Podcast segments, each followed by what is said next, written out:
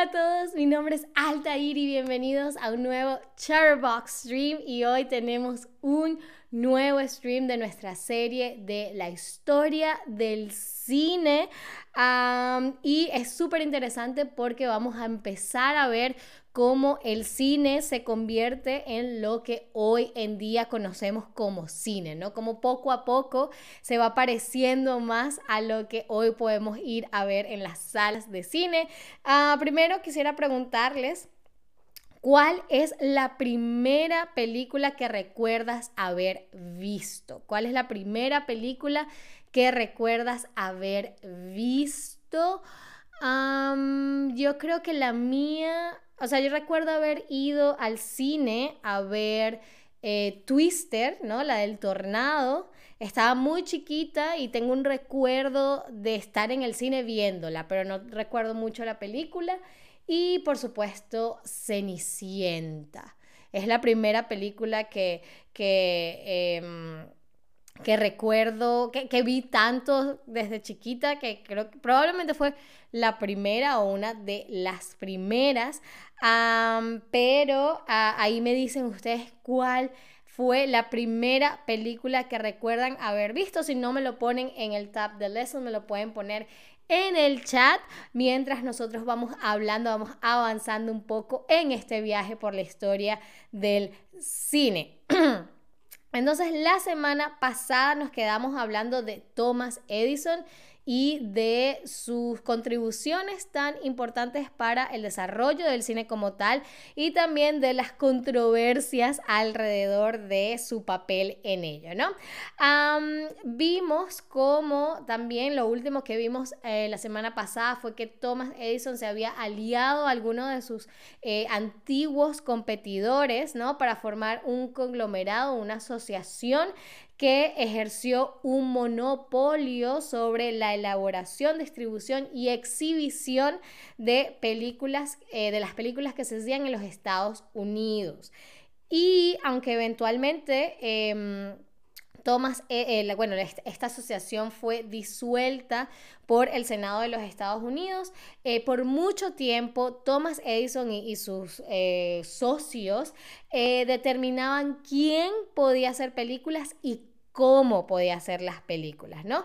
Entonces, en, este, em, en esta época, em, el, enfoque para hacer cine estaba más enfocado, valga la redundancia, en eh, la cantidad más allá de la calidad, ¿no? Porque todavía el cine en esta época no era visto como una expresión de arte, eh, sino más bien como una, una, innovación tecnológica, ¿no? Entonces lo que quería la gente que tenía el control sobre el cine era producir la mayor cantidad de películas posibles. Ah, aquí veo que Blubla me dice que su, la primera eh, película que recuerda haber visto es The Olsen Band de Fed nach Jutland. Ah, nunca la he escuchado.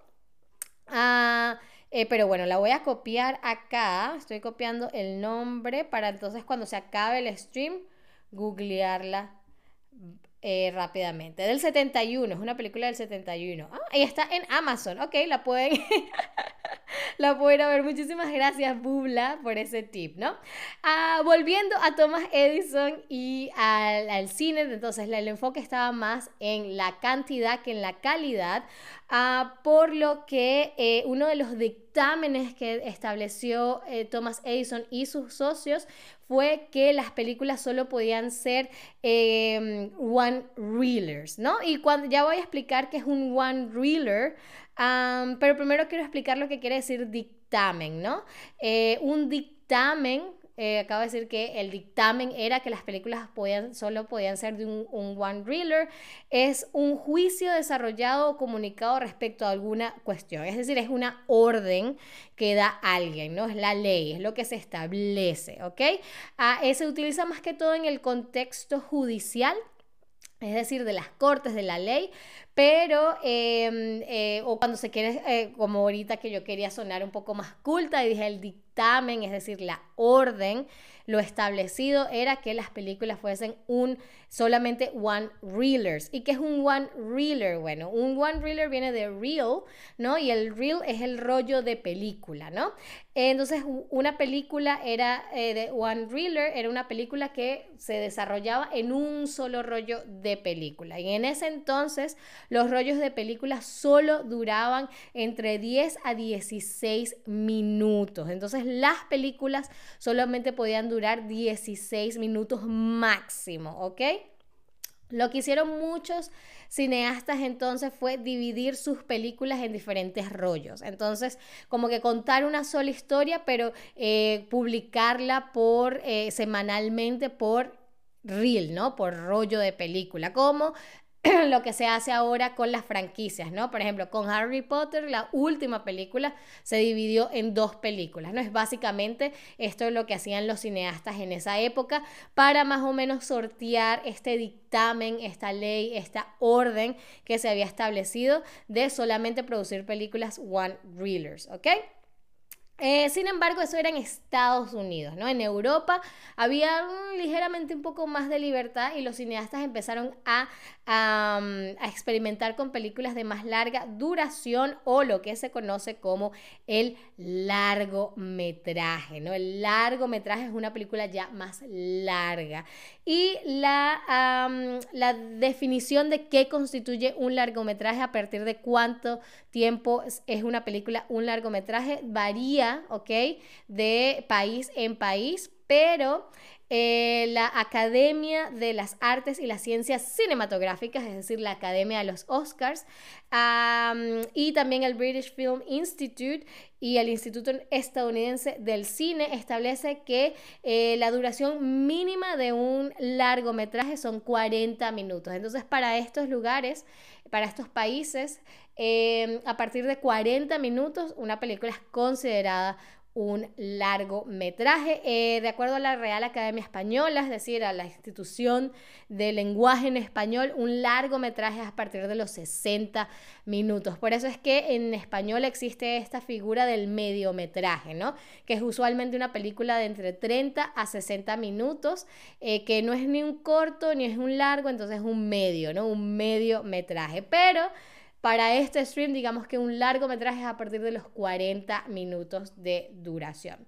Ah, y los primeros largometrajes tenían una duración de cuatro rollos de películas y, los primeros largometrajes fueron una película italiana que en inglés el título es The Crusaders, ah, una película francesa eh, llamada Los Amores de la Reina Elizabeth y por supuesto el gran espectáculo de los largometrajes en esa época fue Quo Vadis, otra película italiana de nueve, nueve, nueve rollos de duración, pero el largometraje como eh, el estándar eh, preferido de los cineastas y de las audiencias, no se consolidaría hasta la llegada de D.W. o D.W. Griffith, quien era un actor estadounidense, un actor de teatro con de no mucho éxito, ah, pero que luego de haber estado en un set de Edwin S. Porter, quien era uno de los, eh, este proyeccionista que empezó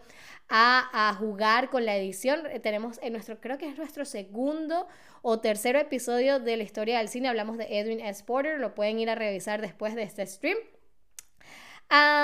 pues él, eh, eh D.W. Griffith estaba en uno de los sets de, de Edwin S. Porter y eh, se enamoró del cine y empezó a hacer sus propias películas, ¿no? Empezó a hacer muchos one-reelers, en, en 10 años logró hacer más de 500, ah, pero por supuesto su obra emblemática, la que le da el, el papel dentro de eh, la historia del cine, es Nacimiento de una Nación, ¿ok? Nacimiento de una Nación fue una película, un largometraje que cautivó a sus audiencias con la mezcla de múltiples eh, herramientas de storytelling que D.W. Griffith, con las que él había estado experimentando por mucho tiempo, ¿no? Eh, entre los aportes más importantes que dio Griffith y con, el nacimiento de una nación está el uso del primer plano, ¿no? El close-up. Eh, si ven las películas antiguas eran usualmente planos generales y como muy cercano el plano medio, ¿no? El que va como hasta la cintura pero em, eh, Griffith empezó a utilizar el primer plano, un plano súper cerquita para poder entonces ver la expresión de los actores, ¿ok? Lo que supuso también una manera distinta de actuar, ¿no? En el teatro los actores tienen que hacer movimientos y expresiones grandes para demostrar las emociones, pero en el cine eh, tiene que ser un poco más eh, em, contenido porque la cámara está aquí y si, si se ve como mal actuación, ¿no? Entonces, obviamente, los antecedentes y la experiencia de Griffith en, como actor sirvió muchísimo para entonces incorporar el actor al actor y, el arte del actor dentro de la manera de contar una historia en película. También están los planos detalles, que es cuando se hace un eh, énfasis en un objeto para demostrar su significado. El cross-cutting, que ya lo había, eh, eh, ya había empezado a experimentar con el Edwin S. Porter. Y por supuesto el flashback. Con el flashback, em, D.W. Griffith logró darle muchísima profundidad a las películas y inventar una nueva manera de contar las historias. Eh, es muy, muy, muy importante decir que a pesar de que Nacimiento de una Nación y D.W. Griffith fueron muy importantes para el desarrollo del cine, tanto él como esta película son extremadamente racistas, ¿ok? La película cuenta, es más que todo una una carta de amor básicamente a, la supremacía blanca y está a favor de la esclavitud, ¿ok? Incluso esta película generó muchísimos eh, olas de odio en Estados Unidos, así que em, es un poco perturbador ver la historia, cómo se desarrolla en términos de contenido. sin embargo, obviamente fue muy importante a nivel técnico y lo que hizo para el cine en general, pero no es una película cuyo contenido sea... Eh, justificable, diría yo, ¿no? afortunadamente, durante la misma época, un cineasta de color sacó su propia película en respuesta a Nacimiento de una Nación. y eh, es Oscar Michaud, a quien eh, filmó su propia película para hablar de las dificultades y de los, los los rechazos y los problemas y la terrible situación de las personas de eh, color en los Estados Unidos. Y si la quieren buscar, es una película que se llama Within Our Gates, ¿ok? Eh, ahora, por supuesto, es, una, ah, es momento de una rápida ronda de quizzes y mi primera pregunta es, ¿cuál es la duración estándar de un largometraje? ¿Cuál es la duración estándar de un largometraje? ¿Será a partir de 40 minutos, a partir de 25 o a partir de 30, de acuerdo a la Academia del Oscar, ¿no? Dijimos que la Real Academia Española dice que es a partir de los 60, sin embargo, eh, la, la, Real, la, eh, Academia de las Artes y las Ciencias Cinematográficas dice que es a partir de cuánto? Muy, muy, muy, muy, muy bien, por supuesto, a partir de los 40 minutos. Y aprovecho a saludar a David, que está con, eh, espero que, esté halagando mi micrófono. Ah, pasemos entonces a la siguiente pregunta. Ah, otra palabra para decir orden o ley o obligación, especialmente en lo judicial, es que un certamen, un aporte o un dictamen, ¿ok? ¿Cómo? ¿Cuál fue la palabra que utilicé para decir lo que hizo Thomas Edison al decir que las películas solo podían ser one reelers, ¿ok? Ah, queremos un largo... Yo también quiero un largometraje mío. Pero primero tengo que escribir el guion, que ya estoy trabajando en eso. muy, muy bien, un dictamen. Un dictamen, un certamen también existe, pero un certamen es un certamen de belleza, no un concurso. Pero una ley, una orden es un dictamen Dame. Muy, muy, muy, muy bien. Pasemos a la siguiente pregunta. ¿Cuál de estos no fue un aporte de D.W. Griffith? ¿Cuál de estos no fue un aporte de D.W. Griffith? Habrá sido el primer plano, el sonido directo, el flashback o el plano detalle. ¿Cuál de estas técnicas de storytelling no, eh, no, no, fue, no fue creado, no fue aportado por eh, D.W. Griffith. Ok, ya veo una pregunta, eh, una respuesta correcta. Ok, ¿cuál de estos no fue? No fue. A ver.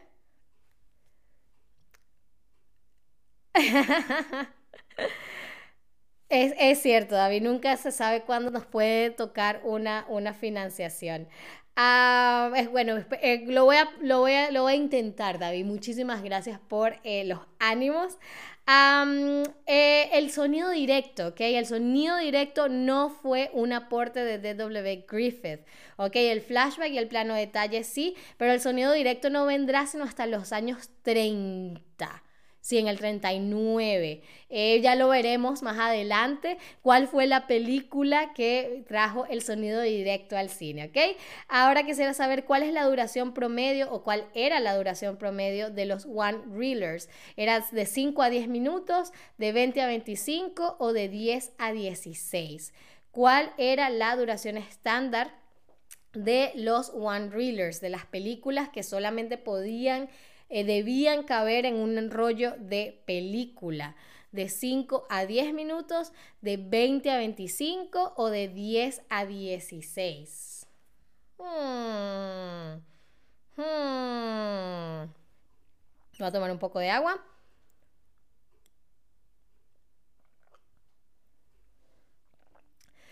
Muy, muy bien, de 10 a 16, ¿ok? Los one reelers solían durar de 10 a 16 minutos.